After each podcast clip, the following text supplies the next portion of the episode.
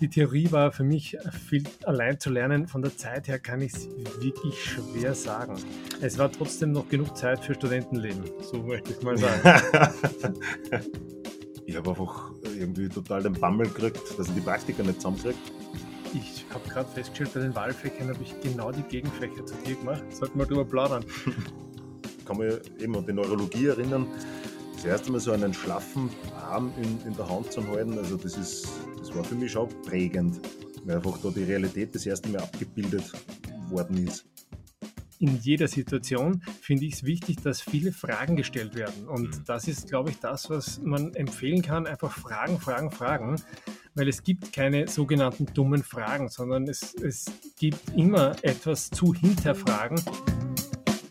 Willkommen zurück zu unserem Podcast. Letztes Mal haben wir darüber gesprochen, wie man richtig dokumentiert, beziehungsweise wie ausführlich man dokumentieren sollte, wo, wo, worauf man achten muss und so weiter. Und heute werfen wir einen Blick zurück auf die Physiotherapieausbildung von Julian und Christian und wie gut man äh, durch diese Ausbildung überhaupt auf die Selbstständigkeit als Physiotherapeut vorbereitet wird. Und vor allem möchten wir auch darüber reden, ob es irgendwelche Lücken im System gibt und ähm, ob die Grundausbildung ausreicht. Ähm, hallo ihr beiden, willkommen zurück. Begrüß, hallo, grüß euch. Begrüß dich. Hallo. Ähm, ja, an welcher FH habt ihr denn überhaupt studiert? Ähm, also ich habe an der FH in Krems äh, studiert.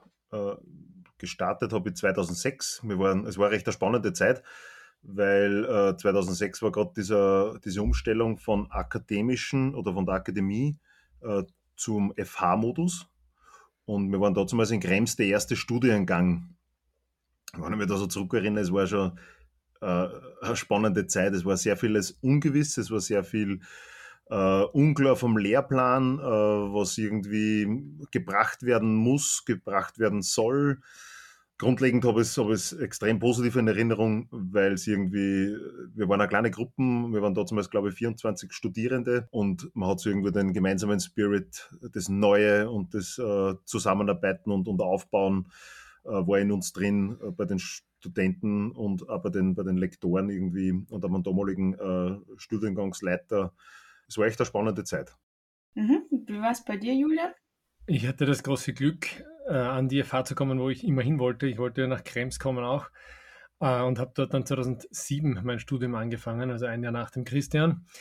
Äh, ich habe es eigentlich sehr gut in Erinnerung und die Struktur war tatsächlich im Aufbau, das muss man sagen. Die Atmosphäre war sehr familiär, würde ich sagen, weil wir waren 28 Studenten am Anfang und äh, das war eigentlich ganz gut, weil man dadurch auch von der Gemeinschaft her ein gemeinsames Lernen gut organisieren konnte. Und der Zusammenhalt, finde ich, groß war. Mhm. Das, das stimmt. Allem, was, was, mir so taugt hat, war, äh, dadurch, dass das nur so kleinere Gruppen waren, äh, wir haben sie wirklich unter den Studiengangsjahrgängen äh, auch immer wieder dann vernetzt. vernetzt und wir haben sie untereinander kannt. Und es mhm. war ja, eine coole Zeit, ja. Ähm, und welche Spezialisierungen gab es im Allgemeinen und für welche habt ihr euch dann schließlich entschieden? Ja, von den Spezialisierungen ähm, grundsätzlich war ähm, die, die, großen Fächer natürlich äh, vordergründig. Ähm, das heißt Orthopädie, Neurologie, Unfallchirurgie, die innere Medizin und auch Chirurgie und Intensivmedizin. Also diese, diese Bereiche hat man sowieso ähm, im Grundfach gehabt und auch im Praktikum. Und schlussendlich hat es dann noch Vertiefungen gegeben im sechsten Semester, so war das zumindest bei mir, äh, Richtung äh, Geriatrie, Psychiatrie, da haben wir uns entscheiden müssen, oder Neurologie Spezial, da hat man hauptsächlich mit Querschnittpatienten dann gearbeitet, äh, oder Pädiatrie. Und der dritte Sektor war dann noch Pulmologie oder Kardiologie. Und bei mir war es dann so, also die, die, die Hauptfächer, die sechs Hauptfächer, die hat man ja sowieso gehabt, die man in der Theorie und auch in der Praxis. Und bei den Vertiefungsfächern habe ich mich dann für die Exoten entschieden, also meiner Meinung nach für die Exoten. Ich war äh, in der Psychiatrie, also nicht persönlich, aber als, als Praktikant. dann habe ich das Pädiatrie-Praktikum gemacht und dann habe ich einmal kurz nach Hause geschnuppert in die Kardiologie äh, zum, zum äh, Herz-Kreislauf-Zentrum. Und ja, der, der Hintergrund war für mich dann einfach, die, die großen Fächer, unter Anführungszeichen, da haben wir doch, die begegnen wir sowieso im Berufsalltag, das ist eh unumgänglich. Und äh, die, diese exotischeren Bereiche, sage ich jetzt einmal für mich, für die Physiotherapie, äh, die wollte ich einfach einmal sehen, was, was man da macht, wie das dort abläuft. Ähm, ich wollte einfach meine Erfahrung relativ breit aufstellen und, und, und viel Erfahrung oder viel viel einmal sehen, wo es mir dann später mal vielleicht hinziehen könnte. Ich finde es ganz spannend, weil wir kennen uns doch schon sehr lange, Christian, mhm. und ich habe gerade festgestellt, bei den Wahlfächern habe ich genau die Gegenfächer zu dir gemacht, ja. nämlich Geriatrie, Neurologie und Pulmologie. Äh, Pulmologie. Das habe ich, nicht, hab ich nicht einmal gewusst. das finde ich ganz lustig. Sollten wir drüber plaudern. Äh, Im Endeffekt die Entscheidung war auch die, die Frage, wo wir uns dann hin entwickelt haben. Das ist von der Spezialisierung war für mich schon äh, oder im, im Studium das noch nicht so wichtig oder hatte noch nicht so einen hohen Stellenwert. Äh, da war es einfach interessant, viele verschiedene Fächer kennenzulernen und die Herangehensweisen an unterschiedliche Patienten und Patientinnen äh, kennenzulernen. Äh, eigentlich ist die Spezialisierung erst am Arbeitsplatz entstanden, mhm. an meinem ersten, wo ich dann eben auch gute Fortbildungsmöglichkeiten hatte und ein gesamtes Konzept lernen konnte, was damals noch möglich war, leider heutzutage in der umfangreichen Form nicht mehr so unterstützt wird. Und ja, so bin ich zur Orthopädie und im Endeffekt auch die Traumatologie mhm. gekommen. Also das war es ist sehr ähnlich. Ähm, die, die absolute Spezialisierung, glaube ich, ist, ist da zu früh in den ersten äh, drei Jahren oder in den drei Jahren Ausbildung. Äh, bei mir war es am Ende oder im letzten Jahr dann wichtig, dass ich irgendwo in ein Angestelltenverhältnis komme. Und das ist dann bei mir zufällig dann die Orthopädie gewesen. Und ein Jahr später bin ich dann in die Neurologie gewechselt. Wobei der orthopädische Bereich ja immer äh, ein großer Teilbereich ist beim, beim, beim Arbeiten. Okay, und ähm, welche Inhalte kamen eurer Meinung nach zu kurz bei dem Studium? Also auf was wurde zum Beispiel zu viel Fokus gesetzt und auf was wurde zu wenig Fokus gesetzt? Es ist schwer zu sagen, was da jetzt zu viel und zu wenig kam als Student, als Junger. Äh, war es für mich so, dass ich das Gefühl hatte, von einem jungen, motivierten Lehrer, äh, Lektorenteam da unterrichtet zu werden. Und die waren auch damals schon von allen Seiten her am aktuellen Stand und haben auch versucht, das aktuelle Wissen in der Physiotherapie zu vermitteln. Ähm, die Hauptfächer waren gut abgebildet und ich habe damals meinen ersten, ich sage immer Mentor, in der, der, der selbstorthopädisch manueller Therapeut, so wie es damals noch geheißen hat, äh, war kennengelernt und als, als Lektor gehabt und das hat mein Interesse in die Richtung Orthopädie schon wachsen lassen also bei mir ist vielleicht dieser Part schwierig zu sagen. Es war, wie gesagt, bei uns gerade diese, diese junge Umstellungsphase. Da war es allgemein schwierig, finde ich, äh, dass, dass sie da einen, einen, einen roten Faden für die Ausbildung gefunden haben. Äh, es sind meiner Meinung nach schon damals sehr viele Lehrinhalte auf der Strecke geblieben, weil sie einfach auch noch nicht gewusst haben, wie sie das genau vermitteln sollen. Das ist jetzt meine persönliche Meinung. Äh, es war einfach deutlich weniger Vorlesungszeit, Präsenzunterricht da ich glaube, es war ein Drittel weniger zur, zur Akademie. Ähm, die, die Unterrichtsmonate quasi haben sie von elf auf acht Monate reduziert. Und es war irgendwie, ja, so im Nachhinein gesehen, war es schon ein bisschen Überforderung äh, für die Lektoren, meiner Meinung nach, dass sie einfach da das, den, den Fokus richtig setzen. Es war dann immer, man beginnt halt zu unterrichten und dann äh, wird dann doch die Zeit irgendwie zu, zu knapp. Aber so was ich dann im Laufe der Jahre mitgekriegt habe und, und äh, auch von, von äh, Berufskollegen später, äh, dass das einfach dann mit jedem Jahr ist das deutlich flüssiger geworden und das, man hat einfach, es war ein Prozess, wie gesagt, und es hat sich jedes Jahr verbessert. Ich denke, mittlerweile haben die das äh, extrem gut auf der Reihe. Okay. Ähm, wie viele Stunden habt ihr denn ungefähr wöchentlich mit Lernen verbracht? Julian Gorkor. Fünf Minuten. Nein, also es ist, äh, ja, es war eine, eine sehr turbulente Zeit, äh, in der ich da studiert habe, nämlich auch privater Natur. Und äh, es, es war, wenn ich so nachdenke drüber, der Fokus auf der Praxis. Das ist schon das, was wir gemeinsam auch äh, wiederholt haben und in Kleingruppen geübt haben die Theorie war für mich viel allein zu lernen. Von der Zeit her kann ich es wirklich schwer mhm. sagen. Es war trotzdem noch genug Zeit für Studentenleben, so möchte ich mal sagen. ja, also gewisse Menschen haben auch den Fokus anders gesetzt. Ja. Aber Wie war das bei dir, Christian? unterschiedlich. Wir haben uns kennengelernt genau, das war nicht beim Lernen, glaube ich. ähm, nein. äh, nein, es war, ich kann es auch in Stunden, in absoluten Stunden kann ich es unmöglich mehr sagen. Äh, in Prüfungswochen kann ich mich schon erinnern, also wenn diese drei, vier Wochen Prüfungszeit war, äh, das war echt, da war echt kaum Freizeit da, weil einfach du hast nebenbei deine Vorlesungszeit und dann am Abend äh, nur äh, studieren und, und äh, lernen. Das habe ich noch positiv in Erinnerung. Wir haben sie in Kleingruppen, äh, also in Übungsgruppen zusammengetan. Und da haben wir echt viel, viel Zeit verbracht, das praktisch durchzuüben und das war für mich sehr wertvoll. Wir haben dann auch versucht, die Theorie gemeinsam zu lernen. Äh, Das war fast irgendwie die, ja, sehr, sehr angenehmer Part. Es war für mich ein schönes Lernen. Und da, so wie der Julian gesagt hat, immer der Fokus eher auf das praktische Arbeiten und wir haben dann eben versucht, das äh, parallel die Theorie da mit einfließen zu lassen, dass das irgendwie auch abgedeckt ist. Ich finde wirklich, der Vorteil bei uns beiden war, dass der Studiengang jeweils aus wenig Studenten und Studentinnen bestanden hat. Obwohl, es wird jetzt genauso funktionieren. Es sind in Summe natürlich mehr Studenten. Ja, Aber und die Kleingruppen, sind halt mehr Kleingruppen. Also was ich glaube ich schon merke von der FH, Mhm. äh, von den Studierenden, dass sie die trotzdem auch äh, in kleinen Mhm. Lerngruppen äh, zusammenrotten. Also das ist ja nach wie vor möglich. Ja, zu wie viel sitzt man denn jetzt momentan in dem Studiengang? Wisst ihr das? Ja, es sind 60 Studenten. Ja, und in den praktischen Fächern in 20er-Gruppen Genau. aufgeteilt, also drei 20er-Gruppen. Mhm. Äh, okay, wie viele Praktika muss man in dem Studium absolvieren, beziehungsweise musstet ihr damals noch absolvieren? Und würdet ihr sagen, dass sie euch gut auf das, auf das tatsächliche Berufsleben vorbereitet haben? Mhm. Das hatte Christian zum Glück alles im Kopf. Ja, ja, das habe ich noch ganz, wie wenn es gestern gewesen wäre. Also ich kann mich erinnern, es waren so äh, im vierten und fünften Semester, das war das Kernpraktikum, das, die Kernpraktika, insgesamt 30 Wochen. Da waren halt die Hauptfächer Orthopädie, Neurologie, Unfallchirurgie, Innere Medizin, Chirurgie und Intensivmedizin. Die wurden da abgedeckt. Und im sechsten Semester äh, gab es dann noch eben die sieben Wochen äh, vertiefende Praktika, wo ich die Psychiatrie genommen habe, die Pädiatrie und die Kardiologie.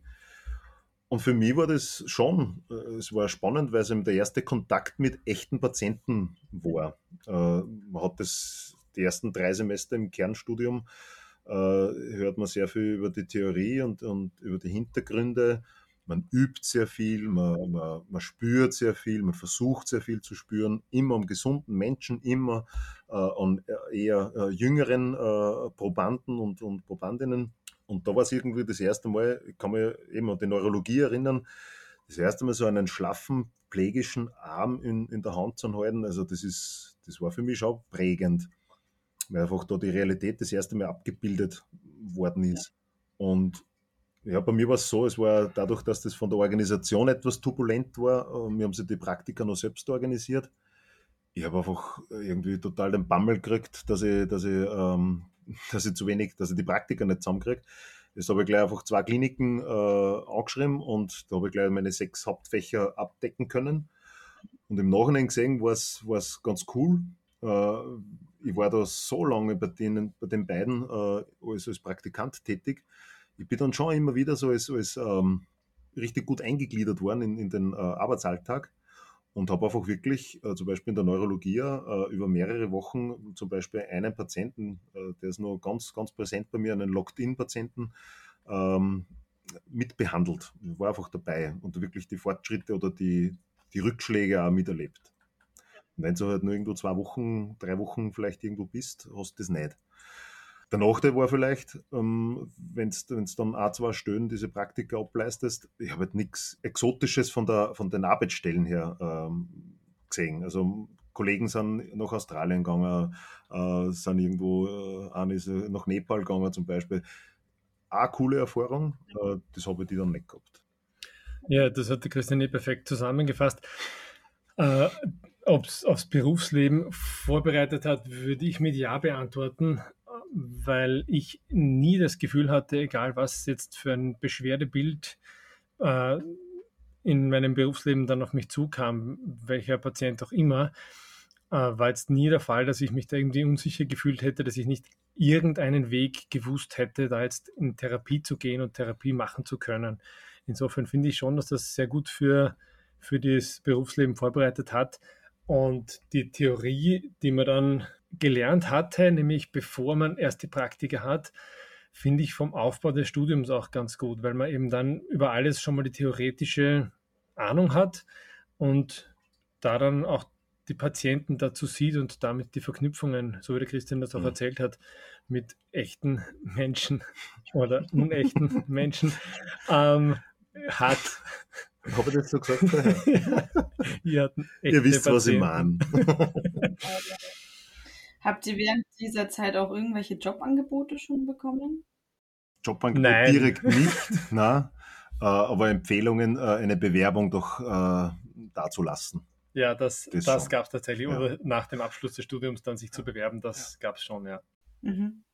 Und hattet ihr auch negative Erfahrungen? Also ist irgendwas schiefgelaufen, beziehungsweise mhm. ja, auch bei der, bei der Suche gab es da viele Absagen, gab es viele offene Stellen und ja. Also der erste Aspekt negative Erfahrungen in den Praktika würde ich sagen, ja, es gab eine Situation, wo ich einfach gefühlt keine richtige Physiotherapie kennenlernen musste. Das war einfach ein, ja, ein, ein, ein, Herangehen und ein Behandeln. Ja, das, das hätte jeder machen können. Da hätte man nicht Physiotherapeut oder Therapeutin sein müssen dafür. Das ist das, was meine negative Erfahrung damit war.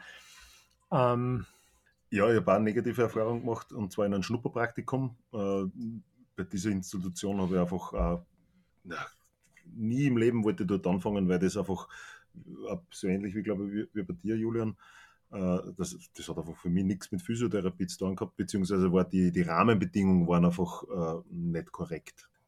Ja, ich will gar nicht näher darauf eingehen. Es war einfach, äh, es hat es gegeben, dass man, dass man beim noch ein Praktikum gemerkt hat, na, dort nie. Also ja, wir wollen kein altes Trauma herbeirufen. Also. Du brauchst nicht weiter zu erzählen. Ich brauche eine Therapie.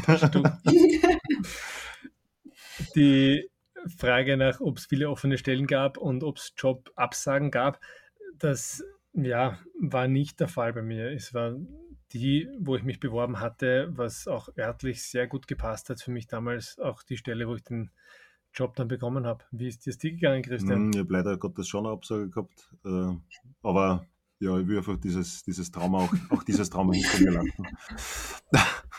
Na, grundsätzlich gut zu wissen. optische Gründe? ich will darauf nicht denken. das weiß ich nicht. Ich habe hab das nie mehr recherchiert, das habe ich angehagelt und habe bis heute nicht mehr daran gedacht.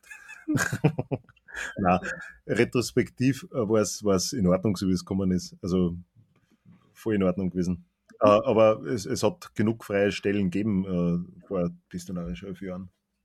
Es gibt auch nach wie vor viele offene Stellen und äh, ich, ich, weiß nicht, ich habe jetzt zuletzt gehört, äh, nach relativ kurzer Zeit, ne, wenige Monate nach Abschluss haben die Studenten und Studentinnen meistens bis zu 80 Prozent mhm. davon einen, einen Job und ein Angebot. Also es ist immer noch, gibt es genug Möglichkeiten.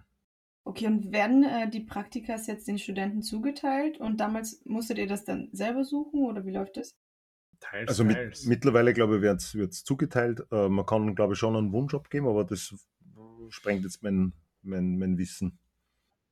Äh, bei uns war es damals einfach ein bisschen äh, verrückt von der Organisation. Äh, es hat sich laufend geändert. Ähm, die Zuteilung war nicht ganz klar, ist aber der der Situation, der damaligen Situation geschuldet, weil es einfach nur ein paar Unstimmigkeiten gegeben hat. Aber ich glaube, das war dann bereits bei, in eurem Jahrgang war das wesentlich klarer.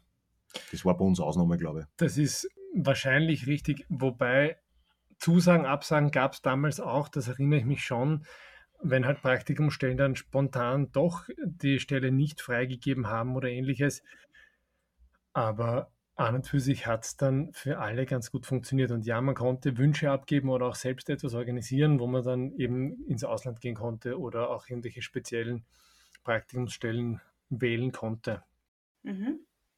Und wann hat sich euer Interesse für eine bestimmte Fachrichtung herauskristallisiert? Also war es schon während dem Theoriestudium oder erst nach dem Praktikum? Mm, wenn ich so zurückdenke, äh, ich habe ja vorher schon erwähnt, mein, Bedürfnis war schon immer wieder, äh, mich da relativ breit aufzustellen, dass man nicht gleich sofort in eine Richtung kanalisiere. Äh, die erste berufliche Station hat sich einfach, wie gesagt, so, ergeben. Das war einfach dann die Orthopädie. Äh, in der Orthoreha war ich da ein Jahr tätig. Äh, Ortho finde ich ist einfach fast un unumgänglich für, für Physio. Das, das wird einfach im beruflichen Alltag wahrscheinlich irgendwo begegnen. Und ich habe dann nach, ein, nach einem Jahr ein Jobangebot auf der Neurologie im Landesklinikum bekommen. Und ja, die Neuro ist für mich neben Ortho und Sport äh, fast das dritte, also das dritte der, der wichtigen äh, Betätigungsfelder in der Physio. Und von daher passt das ganz gut. Also jetzt habe ich die Ortho mit dem äh, OMPT, äh, habe ich das ja eh perfektioniert. Die Neuro bin jetzt einfach seit, seit zehn Jahren, elf Jahren äh, tätig und ja, Sport gehe ich jetzt dann an. Aber das ist eine gute, gute Überleitung, weil ich wollte immer schon ein bisschen weniger breit sein als der, äh, aufgestellt sein als der Christian. Und habe da äh, während des Studiums Äh, das Interesse hat sich schon während des Studiums herauskristallisiert, dass die Orthopädie ein Fachgebiet ist, das in Frage kommt. Jetzt mich da festzulegen während des Studiums war eben damals nicht der Fall. Aber für mich passt es eigentlich so, wie es jetzt ist, voll super, weil äh, ich bin halt der Dorfphysio, wie ja. wir schon besprochen haben, ja. und äh, ich kriege halt wirklich alles einer. Ja. Also es wäre blöd, wenn ich einfach nur äh, Spezialist in Ortho bin, jetzt bin ich mhm. halt Spezialist in Ortho, Neuro Ja, okay, du bist ja Spezialist für alles, wissen wir. Ja. Schultern und, und alles. Cool. Das haben wir oft genug diskutiert. Ja, wie gut wurdet ihr auf die Unternehmensführung vorbereitet? Also so Fächer wie die Buchhaltung, das Rechnungswesen, Steuerrecht und so weiter? Puh, ähm, ich habe hab da ehrlich gesagt nachschauen müssen im Stundenplan. Das habe ich nicht mehr gewusst. Äh, wir haben Betriebswirtschaft äh, in der Physiotherapie äh, gehabt im sechsten Semester. Das waren zwei Wochenstunden. Und dann haben wir noch gehabt Rechtswissenschaften im Gesundheitswesen, eine Stunde pro Woche also für mich damals war es ausreichend. Ähm, aus heutiger Sicht könnte das durchaus ein bisschen üppiger ausfallen, weil es einfach interessante Thematik ist. Die Frage ist, äh, also das ist jetzt eine persönliche Einschätzung, äh, ich war damals einfach auch nicht so, das haben wir im Podcast auch schon mal besprochen, nicht so bereit oder noch nicht so ausgerichtet, äh, ich mache mich jetzt selbstständig und ich muss unbedingt wissen, wie ich einen Betrieb führe. Ähm, und ich denke, ja, man muss ja vielleicht dann später, man kann ja nicht alles bringen und man muss vielleicht wirklich dann einen, Zusatzkurs machen in diese Richtung. Ich habe das auch so in Erinnerung, dass es in der Grundausbildung implementiert war, ebenso wie es der Christian noch gesagt hat. Ich glaube auch der Umfang, ich weiß nicht, ob das wirklich mehr möglich gewesen wäre, weil vom Interesse sind die Studenten da jetzt nicht in dieser Richtung unterwegs zum Großteil sondern da geht es ums, ums Fachliche. Das ist so dieser ja, betriebswirtschaftliche Teil, der da gestreift wird.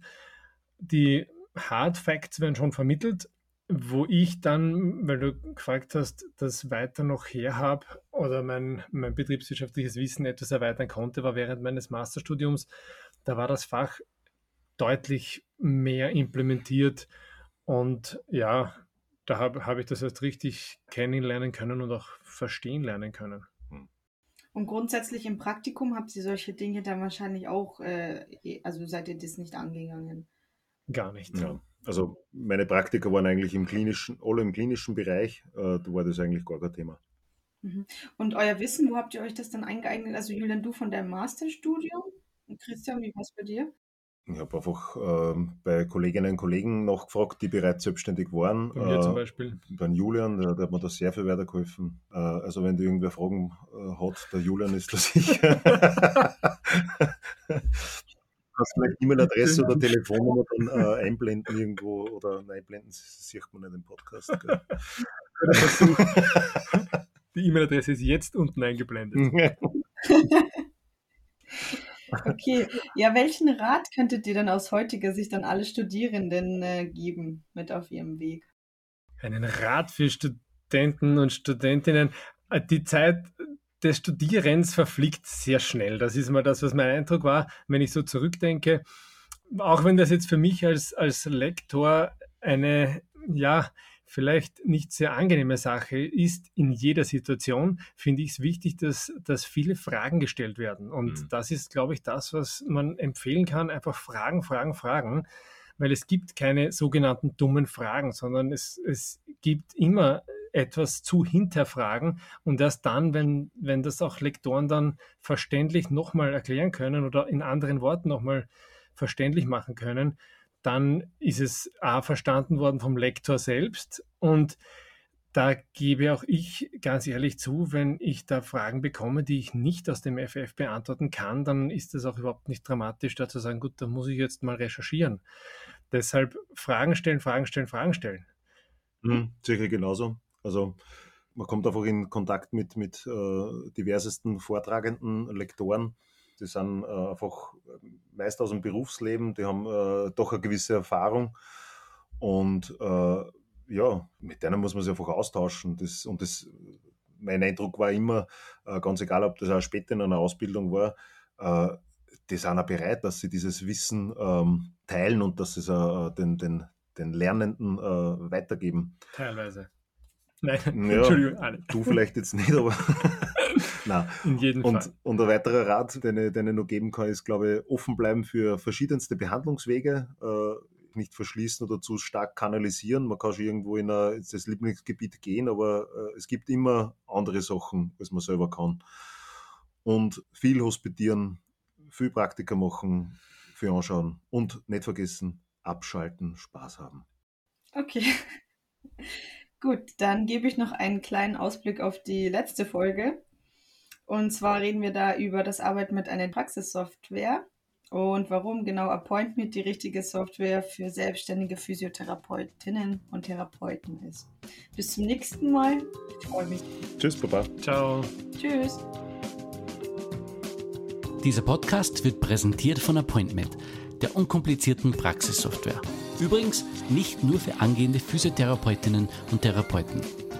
Um dich voll auf deine Patientinnen und Patienten konzentrieren zu können, brauchst du einen freien Kopf. Mit Appointment verwaltest du deine Termine, Dokumentation und Rechnungen im Handumdrehen. Das bedeutet weniger Stress mit Administration und mehr Zeit für deine Patientinnen und Patienten. Jetzt kostenlos testen auf www.appointment.com.